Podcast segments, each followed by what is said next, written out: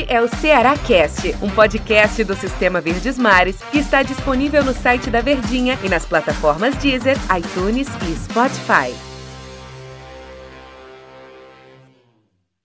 Fala galera que está acompanhando aí o nosso Cearacast, Denise Santiago hoje, hein, batendo um papo aqui com vocês, falando sobre essa vitória do Vozão, garantido já na final da Copa do Nordeste, mais um ano aí que o Ceará vai em busca desse título nordestino de forma invicta, minha gente. E na partida diante do Vitória, 2 a 0 para o Vozão. Hoje eu estou ao lado de André Almeida. Que prazer, Andrezão, tá aqui contigo. Tudo beleza?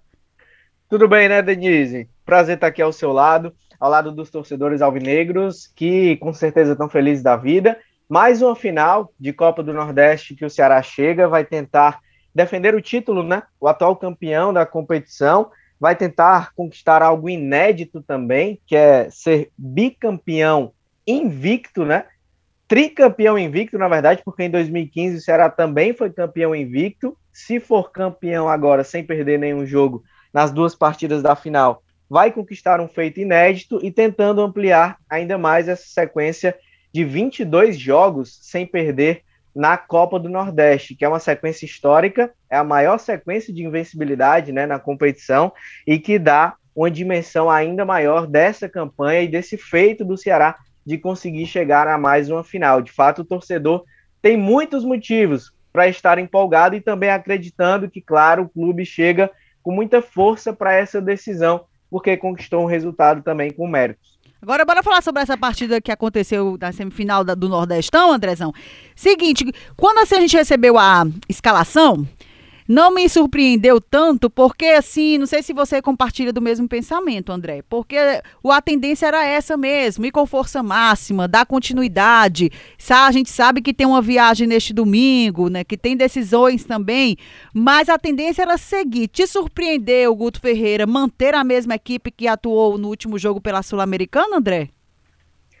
Olha, Denise, a gente vê que a sequência de fato do Ceará vai ser muito desgastante, mas esse era um jogo chave, né? Eram 90 minutos que definiriam a vaga na final da competição, então não tinha margem para erro. Era preciso entrar de fato com o melhor que se tinha à disposição, o melhor possível. Acho que se tivesse algum jogador com seca alto, correndo risco de lesão, alguma coisa assim, alguém que fosse no sacrifício, o Guto não arriscaria, visando a sequência. Mas como estava todo mundo inteiro, o Ceará também nas semanas passadas teve um calendário mais aberto, né, mais enxuto, com jogos só nos finais de semana, com exceção dessa semana agora que teve o Jorge Wilson pela Copa Sul-Americana. Então ele teve a condição de preparar também a equipe fisicamente para chegar bem nesse momento. Então, como eu disse, não tinha margem para erro. Era preciso entrar com o que tinha de melhor à disposição para carimbar essa vitória. E um jogo até que não foi uma partida brilhante do Ceará, mas que mesmo assim, Denise, a qualidade técnica fez a diferença, né? E acho que por isso também que o Guto não abriu mão de ter os seus melhores jogadores, porque sabia, numa partida equilibrada, numa semifinal, jogo eliminatório, o detalhe faz a diferença. E o detalhe para o Ceará na partida desse sábado foi a qualidade técnica dos seus jogadores muita qualidade. Agora, André, falando sobre esse adversário, eu me surpreendi também, porque eu imaginava, André, que assim, o Vitória, a qualidade do Ceará não se compara, né? O Ceará tem a bem maior qualidade do que o Vitória, mas eu não imaginaria que o Vitória ia ser tão agressivo logo assim no primeiro tempo, no início ali do primeiro tempo, tentando é, buscar qualquer espaço para sair com resultado positivo. E o Vitória tentou, né, ficar tão quanto equilibrado como o Ceará nessa partida. Surpreendeu, surpreendeu, eu concordo contigo. É, vendo a campanha do Nordeste, a campanha do Vitória, perdão, na Copa do Nordeste, Denise, o Vitória até conseguiu manter um pouco do seu padrão que manteve em muitas partidas, mas em jogos contra adversários mais fracos, né, tecnicamente, adversários que jogaram também lá em Salvador. Então, o Vitória era o protagonista do jogo. Então, contra o Ceará, eu imaginava um time que teria mais cautela, que esperaria mais. Mas pelo contrário, o Vitória começou o jogo adiantando as linhas de marcação, dificultando a saída de bola do Ceará, pressionando alto, e acho que até os 10, 15 primeiros minutos ali, 20 primeiros minutos, o Vitória foi superior no jogo. Criou uma boa chance de sair na frente. O David saiu cara a cara com o Richard. O Richard fez uma ótima defesa quando o jogo ainda estava 0 a 0 que a partida, Denise, poderia ter tomado um rumo diferente naquele lance. E aí o, o Richard salvou o Ceará, né? E aí depois o Ceará conseguiu equilibrar as ações e mesmo não fazendo uma partida tecnicamente muito superior, né, de imposição, como a gente imaginava que poderia ser, conseguiu fazer os seus dois gols ainda no primeiro tempo. Então, o Vitória é o maior campeão da Copa do Nordeste, é um time que tem camisa, tem tradição, merece respeito. Tinha jogadores também que é, tinham capacidade de resolver, principalmente a dupla ofensiva, né? David e Samuel, dois jovens, dois garotos muito novos, muito, muito promissores, que o Vitória deposita muita expectativa para o futuro e que tem muita qualidade.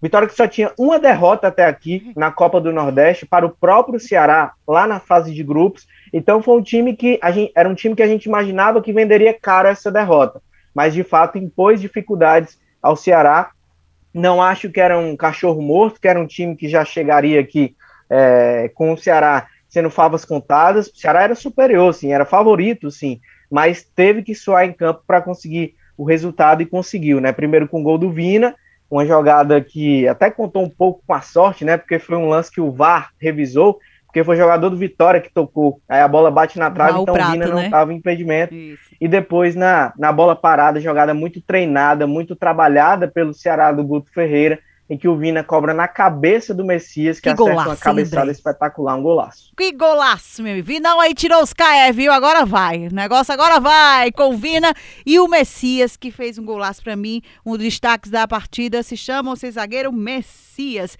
Agora, André, o sentimento também não foi assim de dois tempos bem distintos, não, André? Assim, no primeiro tempo a gente viu o, o Vitória, né, tentando, claro, subir a marcação e tentando fazer o gol a qualquer custo. E aí o Ceará foi superior qualidade que tem. Mas no segundo tempo eu senti um pouco mais. Eu não sei se os jogadores foram desacelerando um pouco, já pensando que a, neste domingo tem a viagem, tem outros compromissos também importantes, houve as substituições. Eu não sei se você conseguiu ver assim, André.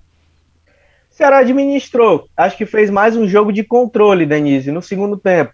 Porque construiu 2 a 0 na etapa inicial, sabia que o Vitória tinha 45 minutos para jogar a sorte para tentar é, se lançar de alguma forma para buscar um gol e tentar voltar para o jogo. E aí jogou a responsabilidade para o time baiano, né? E aí fez mais um jogo de controle, um jogo de contenção, administrando, tocando bola, rodando de um lado para o outro. Muita bola ali entre os zagueiros e entre o goleiro também, voltando o jogo para o Richard, esperando o Vitória se expor. Vitória até tentou, mas aí entra a questão que a gente destacou, da qualidade técnica. É um time que é inferior ao Ceará tecnicamente e que esbarrou nas suas dificuldades. Então, não imaginava que o Ceará ia no segundo tempo, poderia até ter colocado o pé ainda mais no acelerador, né? Para ter feito 3, 4 a 0, mas acho que justamente nesse aspecto que você tocou, visando a sequência, visando os próximos jogos, preferiu administrar, manter o resultado de 2 a 0. Se tivesse 1 a 0, acho até que o Ceará ia mais para cima, né, para tentar mais tranquilidade mas 2 a 0 um resultado tranquilo, um placar confortável, administrável, e o Ceará conseguiu é, manter sem ser tão ameaçado. O Richard até fez uma ou outra defesa, né? Um ou outro cruzamento do Vitória, mas não teve assim uma chance muito clara de gol do time rubro-negro, né? Não teve uma oportunidade assim muito cristalina para converter em gol. Acho que o Ceará controlou bem na segunda etapa. Foi bom ver também Fernando Sobral, mesmo que atuando pouco ainda, Jael ver também atuando pouco, mas foi bom ver também, hein, André, essas, esses atletas retornando, que ficam aí mais opções para o Guto para esse jogo agora contra o Arsenal, hein? Total, era um momento também no jogo que já estava. O Guto optou por fazer essas mudanças quando o jogo já estava se encaminhando ali mais pro do meio para o fim, né? Que a situação estava ficando mais resolvida, e para dar ritmo para esses jogadores. E vai precisar.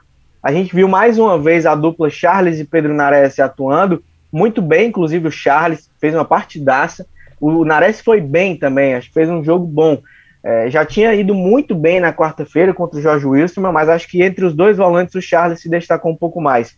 Mas não tinha Oliveira, não tinha Fabinho e não tinha William Oliveira e aí tem o Fernando Sobral voltando, é importante você contar com essas peças, né, que podem agregar também nesse calendário que vai ser muito intenso nas próximas semanas. Então, já é a mesma coisa, dar ritmo de jogo para um camisa 9 que vai ser uma alternativa ao Viseu que hoje jogou bem também. Acho que o Viseu fez um bom jogo, mesmo sem marcar gol, e também ao Clebão, que esse no momento não vive uma boa fase. Mas queria falar, Denise, hum. de um jogador que você destacou, o Messias. Que zagueiraço. Não só pelo gol, mas fez uma partidaça mais uma vez, defensivamente foi muito bem muito seguro lá atrás, né, impondo uma consistência defensiva muito grande. Desde que ele entrou na equipe, o Ceará passou a sofrer muito menos gols, né? Somente um gol sofrido, salvo engano, nos últimos cinco, seis jogos. Então, deu uma segurança muito boa para essa né? zaga a entrada do Messias, viu, Denise? Se encaixou bem. Destaque para mim, no final da partida a gente escolhe, né? O destaque do jogo para mim foi ele, o grande Messias. Agora, Andrezão, que fuxico, eu, eu digo logo é assim, torcedor alvinegro, que fuxico medonho foi esse com a arbitragem? Eu não entendi, foi nada, meu amigo. Expulsou o Gabriel Dias, eu acredito que a interpretação do árbitro foi questão de, de agressão, que ao meu ver não foi intencional, não sei como é que eles interpretam essa aquela, aquela, aquela cena, foi lá no VAR, viu, tal, beleza. Só que eu imagino, primeiro a princípio, André, não sei se você sentiu isso, eu pensei que ele tivesse marcado o pênalti. Só que não foi dentro da área, foi fora. Então falta. Mas não, ele deu foi tiro de meta. Que fuxico foi esse com o André? Tu entendeu alguma coisa? Denis foi uma expulsão completamente absurda, né? A verdade é essa. Foi uma decisão extremamente exagerada surreal. Eu fiquei sem acreditar, porque, primeiro, não era nem para o árbitro de vídeo ter chamado. O árbitro de vídeo, que é o Wagner Hewey, que a gente já sabe que é um árbitro péssimo, muito ruim, e que inventa de aparecer no momento final. O jogo estava tranquilo, o jogo estava resolvido. É, não precisava a arbitragem querer aparecer nesse momento do jogo. Não foi nada. O Gabriel Dias foi uma disputa de bola. O Gabriel Dias está caindo sem nem olhar para o jogador do Vitória. Ele busca no pé de apoio ali encontrar equilíbrio e acaba tendo um contato, mas absolutamente normal, zero intenção. A gente pode perceber isso. E aí o Wagner Rewey acabou chamando o árbitro de campo, né? Que é o Zandique Gondim Alves Júnior, do Rio Grande do Norte. E ele viu e reviu por mais de dois minutos. E eu não consigo acreditar, Denise, que ele hum. encontrou ali um argumento que justifique agressão do Gabriel Dias ao jogador do Vitória, porque é. simplesmente não houve. Foi uma, arbitra... Foi uma, é, uma expulsão esdrúxula, na minha percepção, absolutamente exagerada e que prejudica muito o Ceará, porque vai ser um lateral direito titular que fez um bom jogo também. O Gabriel Dias fez um bom jogo e não vai poder atuar o primeiro jogo da final, e é exatamente a posição do Ceará que mais falta peça de reposição, é lateral direito. Só tem o Buiu, né, que é o jovem na categoria revelado na base do clube. Que é logo em seguida, né? Vai... Que, é, que é o substituto direto, assim, né? É o substituto direto e vai entrar aí, mas assim, acaba comprometendo, porque o Gabriel Dias é o titular da posição e não vai poder atuar o jogo da final por um erro bizarro de arbitragem. Então, assim, é, você falou que ficou querendo entender se ele eu, marcou pênalti. Eu, eu, eu confesso que eu também não entendi nada, porque eu não via nada para marcar ali, nem pênalti e nem expulsão. Então, é, foi assim, bizarro mesmo. Acho que esdrúxulo é a palavra que define a decisão tomada pela arbitragem, porque completamente surreal. André Almeida, que bom, hein, bater um papo contigo, pós-jogo. Sucesso para você também, viu, Andrezão? Tudo de bom aí para nós. Diga. Tamo, Tamo junto. junto. sempre, viu? Você sabe que foguete não tem ré, né? É, ao seu lado, ó, foguetinho está subindo, galera. Aquele beijo, tá, André? E um abraço também a todos os torcedores que estão aqui nos acompanhando no Ceará Cast. Valeu demais, Denise. Um beijo, um abraço a todos os torcedores que acho que estão felizes, claro, né? Todo mundo tá feliz com o Ceará na final da Copa do Nordeste, mais um ano chegando aí para disputar o título, mas tenho certeza que muitos alvinegros estão com a cabeça quente por conta desse lance que até agora a gente também não entendeu. Não entendeu. Mas Ceará está na final, está na decisão e sem dúvida isso era o mais importante para os alvinegros nesse, no jogo desse sábado. Valeu, Denise. Valeu, André. Valeu, André Almeida, batendo papo aqui com a gente, com vocês todos, torcedores aqui no Ceará Cast. Deu vozão, meus amigos, mais uma vez na final da Copa do Nordeste. Este é o Ceará Cast, um podcast do Sistema Verdes Mares que está disponível no site da Verdinha e nas plataformas Deezer, iTunes e Spotify.